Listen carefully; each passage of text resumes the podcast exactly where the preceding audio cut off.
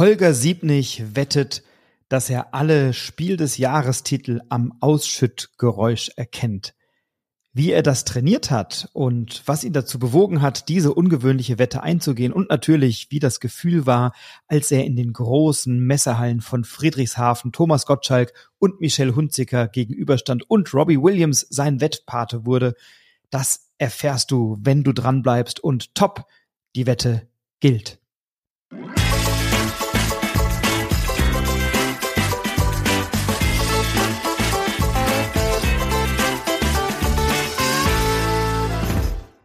Ja, und ich sage ganz herzlich willkommen, Holger Siebnig. Schön, dass du bei mir bist, lieber Holger. Du warst letzten Samstag Wetten das Kandidat und ich glaube, ein guter Einstieg ist erstmal zu gratulieren zu einer tollen Leistung. Schön, dass du da bist. Ja, danke für die Einladung und äh, danke für die Gratulation. Ähm, ja, ich bin auch froh, dass es äh, geklappt hat und ich da stolzen erhobenen Hauptes in die Heimat zurückkehren konnte.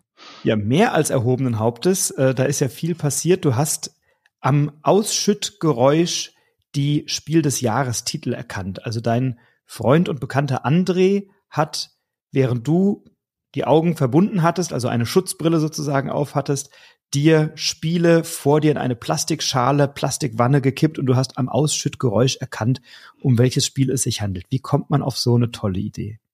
Also es gab ähm, jetzt kein, kein äh, ähm, so Aha-Erlebnis im Alltag, wo wir gesagt haben, Mensch, das ist es. Ähm, also uns ist jetzt kein Spiel runtergefallen oder sowas und das hat toll geklirrt und dann hat irgendjemand am Tisch geschrien, das war doch hier Siedler von Katan. Nee, so ist es nicht gelaufen, sondern das war tatsächlich eine Idee, die ist einfach gereift. Also wir, wir spielen ähm, viel, äh, meine Frau und ich und dann eben auch mit Freunden, auch mit dem André und seiner Frau, der dann in der Sendung mit dabei war.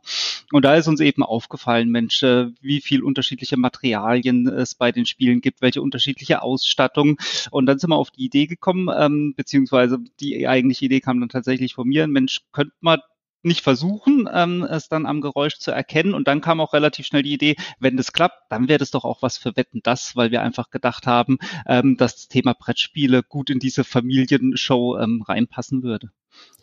Und das war ja auch so, du warst ja auch äh, jetzt gerade gestern, also zum Zeitpunkt der Aufnahme, gestern im Podcast bei den Kollegen von der Jury Spiel des Jahres und hast da auch ein bisschen berichtet. Die war natürlich völlig aus dem Häuschen, die haben das gleich bei Twitter geteilt und haben äh, dich auch eingeladen, soweit ich das verstanden habe, zur Preisverleihung nächstes Jahr.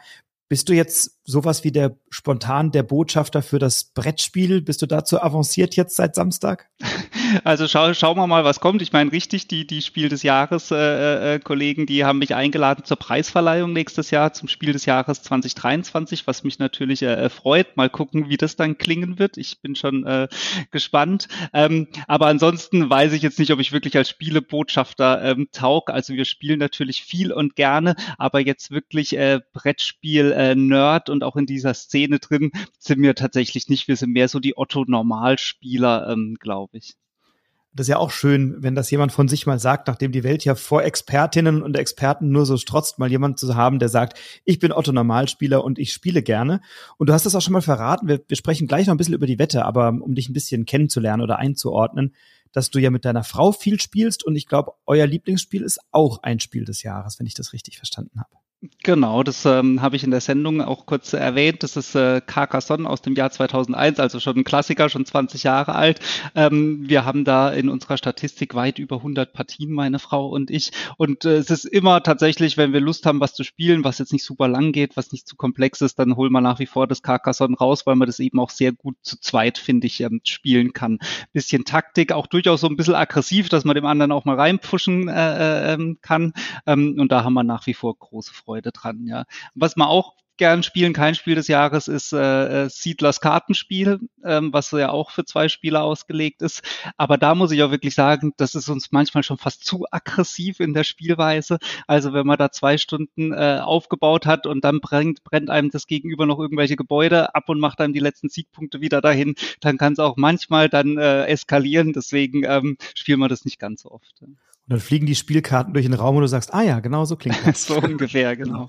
Hast du schon das neue Carcassonne ausprobiert? Nebel über Carcassonne? Die nee, tatsächlich. Variante? Äh, nee, das, das können wir tatsächlich äh, nicht. Kannst, kannst du das empfehlen, oder? Ja, das ist super. Das haben wir neulich im Podcast rezensiert auch. Ähm, Nebel über Carcassonne ist jetzt eine neue äh, Ausgabe von, von Klaus-Jürgen Wrede. und in der Tat eine kooperative Variante, wo man gemeinsam etwas aufbaut und versuchen muss, Geister aus seinem, aus seiner Burg rauszuhalten. Also eine schöne Variante an der Stelle. Ja, klingt gut, ja. Vielleicht schauen wir mal rein. Mhm. Da mal ausprobieren. Was ja sehr schön war in der Sendung, ähm, es haben sich offensichtlich so, sowohl Robbie Williams, der dein Wettpate war, als auch Thomas Gottschalk, als auch Michelle Hunziker ja nicht wahnsinnig hervorgetan mit einer Brettspielexpertise, als dann irgendjemand sagte, Mensch, ärger dich nicht, sagte Michelle Hunziker voller Begeisterung, oh, das ist ein richtig gutes Spiel. Was denkt man als Spielefan in so einem Moment? Oder hast du das gar nicht so richtig wahrgenommen? So, also tatsächlich nicht so ganz bewusst, ähm, äh, ein bisschen, ein bisschen am Rande in dem Tunnel, in dem ich, ich war. Ähm, wir haben tatsächlich auch vorher ein bisschen gedacht, naja, vielleicht können die ja gerade auch mit den älteren Spielen ähm, was anfangen, wenn die da mal so in der Reihe sind, ne? dass dann äh, vielleicht der der, der, der Tommy oder die Michelle sagen, guck mal hier Hase und Igel oder, oder Sagerland, Mensch, das kenne ich von früher. Aber tatsächlich ähm, war, das, war das nicht so. Also Brettspiele-Fans sind wohl keine.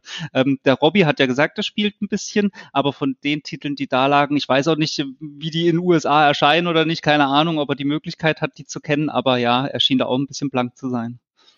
Wie, wie hast du, wie hast du deine Wette trainiert? Also was war so der, ähm, der Ansatz, dass du, das, wie bist du vorgegangen? Also hast du die Spiele einfach genommen, neben dich ausgeschüttet und dann dir das Geräusch gemerkt oder wie hast du deinen Trainingsplan gestaltet? Wie intensiv mhm. war der? Wie lief das ab? Also wir haben erstmal angefangen mit äh, einer kleineren Basis von Spielen, also nicht gleich alle 44 uns, uns vorgenommen, sondern wir haben erstmal, weiß nicht, 10, 15 Spiele genommen und dann halt auch erstmal ausprobiert als allerersten Schritt, funktioniert das Ganze überhaupt? Und dann haben wir recht schnell gemerkt, okay, das funktioniert. Ähm, und dann haben wir ähm, ausgeweitet und mehr Spiele dazu genommen. Und dann war das Training ähm, zweigeteilt. Das eine war tatsächlich einfach schütten, immer und immer und immer wieder. Und der andere Part war, dass ich die Spiele mir aufgenommen habe als, als Audiofile. Auch jedes Spiel mehrmals, weil ist ja klar, wenn man das Spiel schüttet, dann fällt's jedes Mal ein bisschen anders. Ja, wenn man bei dem einen Spiel zum Beispiel ein Plastikteil hat, mal fällt das Plastikteil in die Schüssel, mal fällt aufs Spielbrett. Das heißt, der Ton ist jedes Mal anders. Deswegen habe ich mehrere Aufnahmen von jedem Spiel gehabt, um diese Varianz auch in der Breite ein bisschen abzudecken. Hab dann am Ende mehrere hundert Audiofiles gehabt, die ich mir dann eben einfach auch sehr, sehr oft angehört ähm, habe. Äh, aber weil mir klar war, ich kann mich nicht nur auf die Audiofiles verlassen, sondern ich brauche auch das Praxistraining, haben wir auch einfach tausende Male geschüttet. Also wir haben es mal überschlagen, waren bestimmt über 3000 Schüttungen, die wir da äh, äh, in den Monaten davor vorgenommen haben. In welchem Zeitraum war das oder wann fing das an? Also beworben habe ich mich ähm, zum Jahresanfang, Ende Januar. Und als dann die Redaktion gesagt hat, jawohl, wir haben Interesse, dann haben wir halt richtig losgelegt. Also es waren bestimmt jetzt äh, acht, neun Monate Training, wobei mit steigender Intensität natürlich. Also ähm, am Ende haben wir wirklich jeden Tag trainiert. Das haben wir im Februar noch nicht gemacht, aber in Summe war es schon viel Arbeit. Also ist da viel deiner Freizeit reingeflossen, um bei Wetten das zu sein? Wir ja absolut. Also ähm, wir, wir, äh, meine Frau und ich haben gerade uns diese Woche unterhalten nach der Sendung, als wir, glaube ich, am Dienstag oder Mittwochabend nach Feierabend zu Hause waren und uns angeguckt haben und gesagt haben, wow, wir müssen heute nicht in den Keller und Spiele schütten, sondern wir können einfach äh, eine Serie gucken oder sonst irgendwas. Und da waren wir auch wirklich froh drüber, ähm, weil das hat uns wirklich viel beschäftigt, die äh, vergangene Zeit. Und die müssen ja auch wieder eingeräumt werden. Das ist ja dann das Problem, ne? Äh, absolut. Also äh, sowohl der André als auch meine Frau haben gesagt, sie räumen nie wieder in ihrem Leben ein Spiel ein, wenn sie mit mir spielen. Das darf jetzt alles ich äh, machen, weil ähm, natürlich habe ich auch geholfen beim Einräumen, aber die hatten schon die Hauptarbeit, weil wir haben uns auch fürs Training so eine lustige Brille gebastelt, damit ich nichts sehe. Ähm, und äh, wenn ich dann die Brille auf hatte und das Spiel nicht so kompliziert zum Einräumen war, dann haben die immer gesagt, lass die Brille auf, wir räumen es schon schnell selber ein. Oder ich habe ja auch manchmal gesagt, ich will das Spiel gern nochmal hören, so wie ich es auch in der Sendung gesagt habe. Und natürlich musste ich dann verblindet bleiben, während dies einräumen. Also ich habe wirklich wahnsinnig viele Spieler eingeräumt. Und das ist ja der Teil des Spielens, den die meisten Leute nicht ganz so sehr mögen. Ähm, und so ging es uns dann natürlich auch. Wie unterscheidet man das jetzt akustisch? Also wenn ich mir jetzt vorstelle, ein Quirkel und ein Azul, die haben ja nahezu gleiche oder ähnliche Bestandteile. Also es sind kleine Klötzchen. Die einen sind aus Bakalit, die anderen sind, glaube ich, aus Holz bei Quirkel. Hört man das wirklich so deutlich oder, oder hörst du das an der Anzahl oder, oder was sind die Indikatoren, an denen du das festmachen kannst? Ist das das Aufprallgeräusch oder auch schon das Geräusch, wenn es sozusagen die Schachtel verlässt? Wie, wie, wie ist dieser Gesamtkontext der akustischen Wahrnehmung? Also jetzt habe ich erstmal was gelernt, Bakalit, äh, das, das war mir nicht bewusst, sehr gut.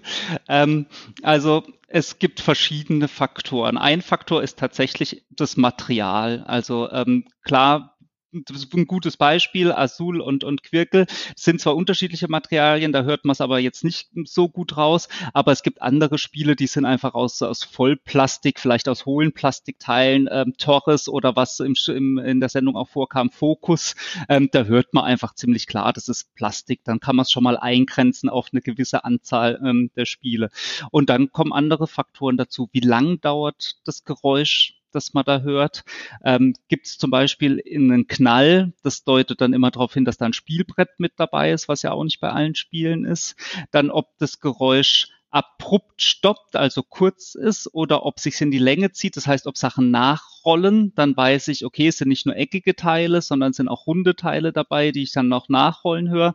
Und aus diesen gesamten Faktoren ergibt sich dann eben dieses Klangbild, das dann im besten Fall individuell ist, so dass ich dann sagen kann, jawohl, das ist das und das Spiel.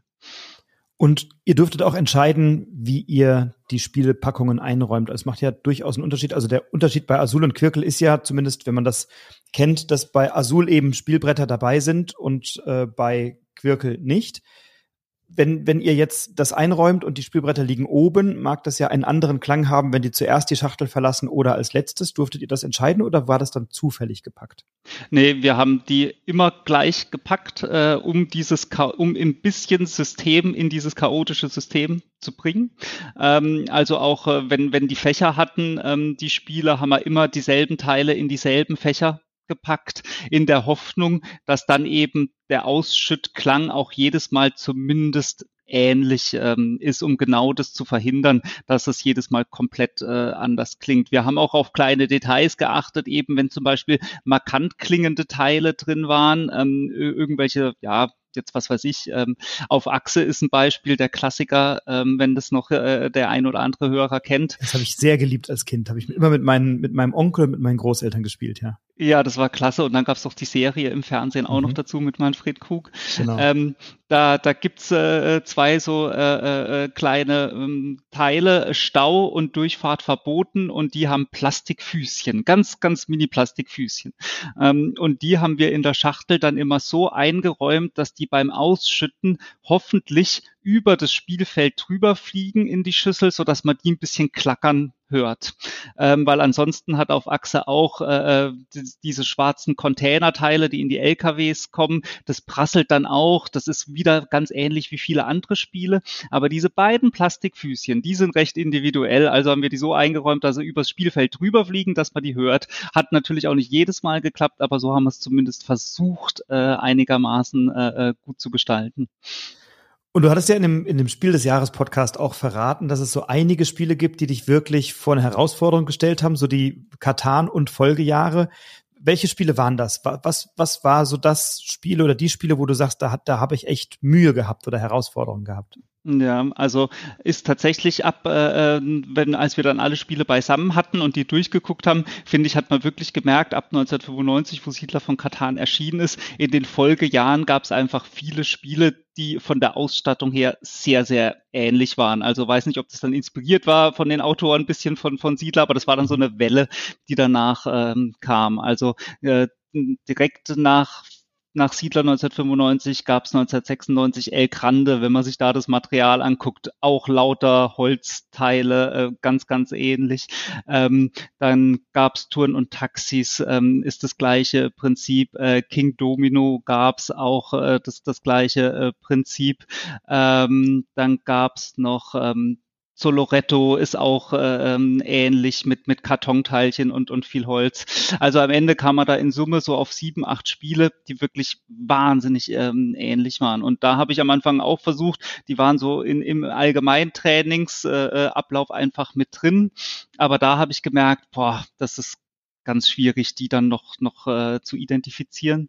Und dann haben wir wirklich Intensivtraining nur mit diesen Spielen gemacht. Also da haben wir uns wirklich Mittage hingesetzt und diese sieben, acht Spiele nur in die Schüssel gekloppt und versucht, feinste Unterschiede rauszuhören, die es dann doch auch gibt. Ja, also ähm, als, als Beispiel ähm, bei King Domino, wenn das jemand vor Augen hat, das sind gleich fünf Spielbretter mhm. mit dabei, die oben drauf liegen. Und der Knall ist einfach ein kleines bisschen lauter als jetzt zum Beispiel bei Touren und Taxis, wo es nur ein Spielbrett ähm, gibt. Oder mhm. Tikal gehört auch in diese Klasse. Tikal hat auch ganz viele Holzteile, hat aber auch so Holzzylinderchen, die nicht ganz rund sind, sondern so ein bisschen äh, so sechseckig.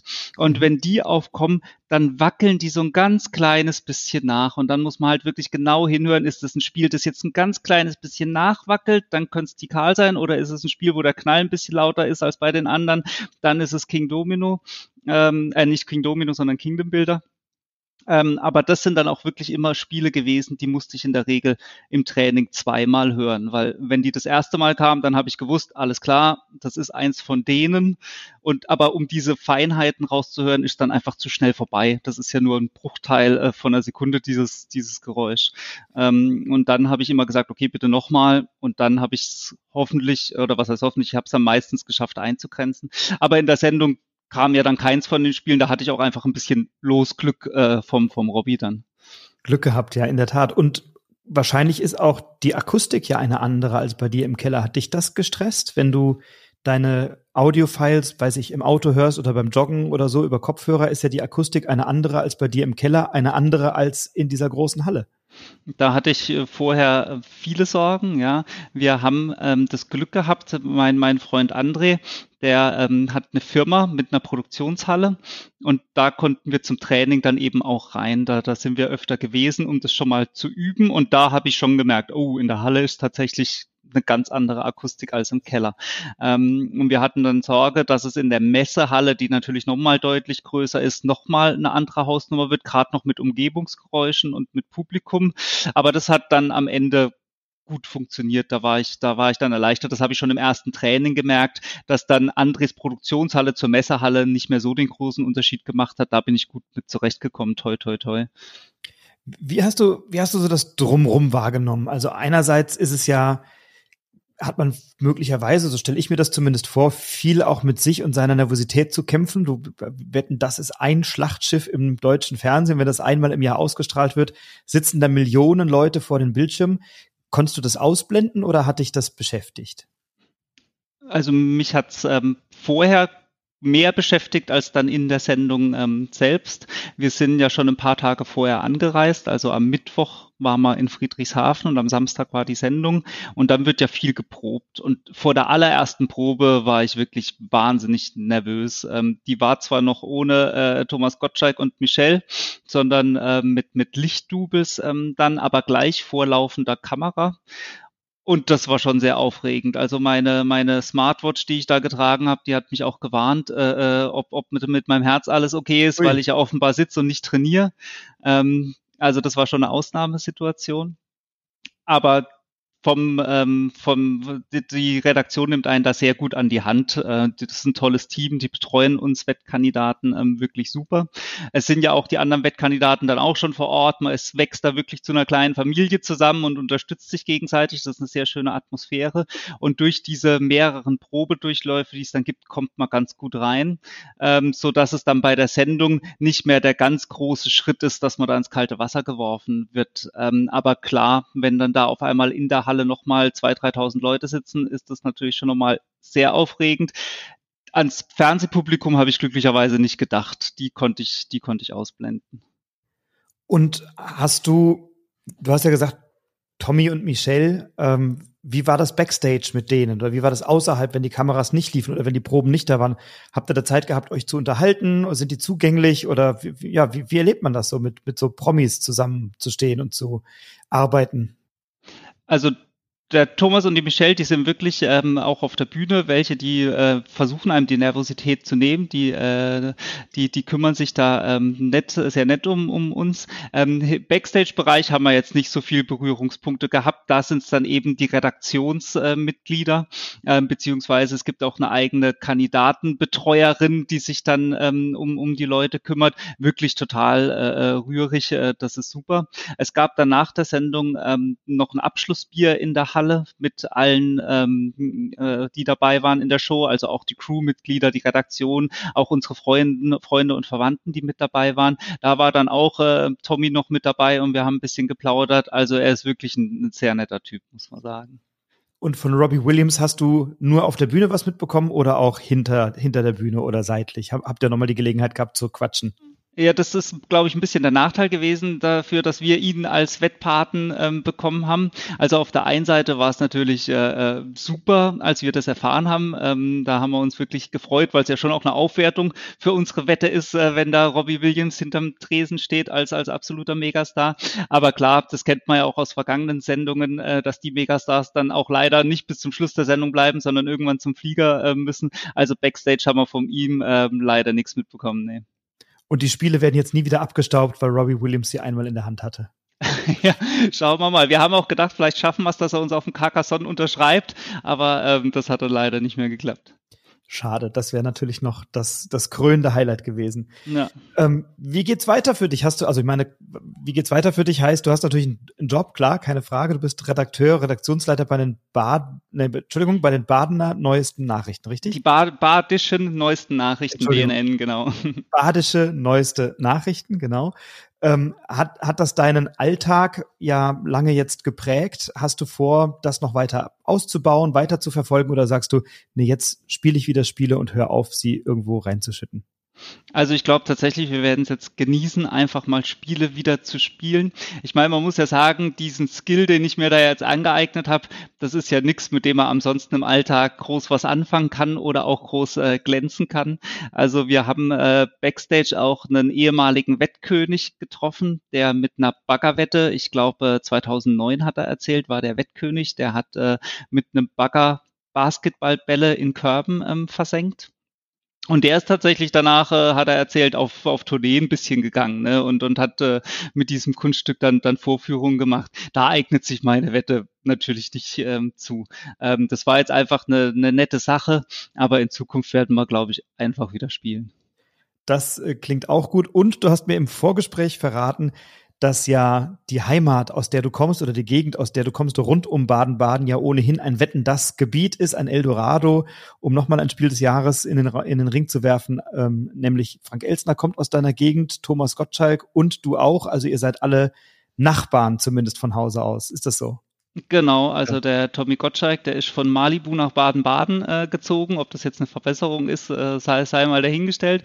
Und äh, Frau Frank Elsner hat tatsächlich auch mal ähm, im, im selben Gebäude gewohnt, wo ich als ganz kleines Kind ähm, gewohnt habe.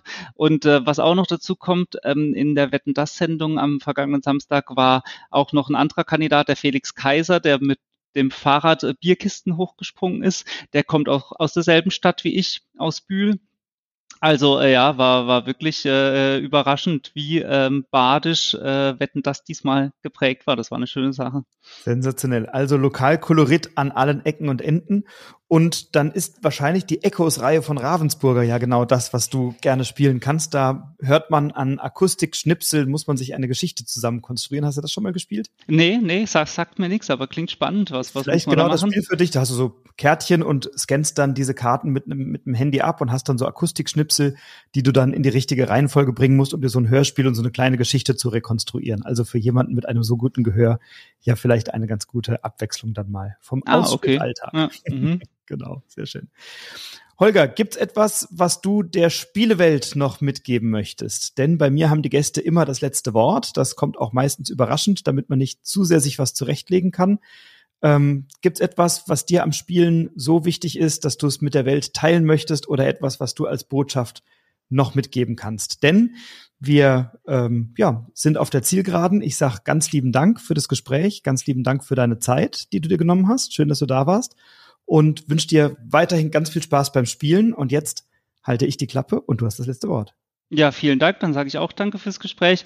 Ich würde sagen, ähm, versucht einfach das Spielen äh, nach wie vor als das zu nehmen, was es ist, nämlich spielerisch und entspannt. Fällt mir und meiner Frau manchmal äh, zugestandenermaßen auch schwer. Ähm, aber es soll ja am Ende einfach immer Spaß machen und man soll die ganze Sache auch nicht zu ernst nehmen.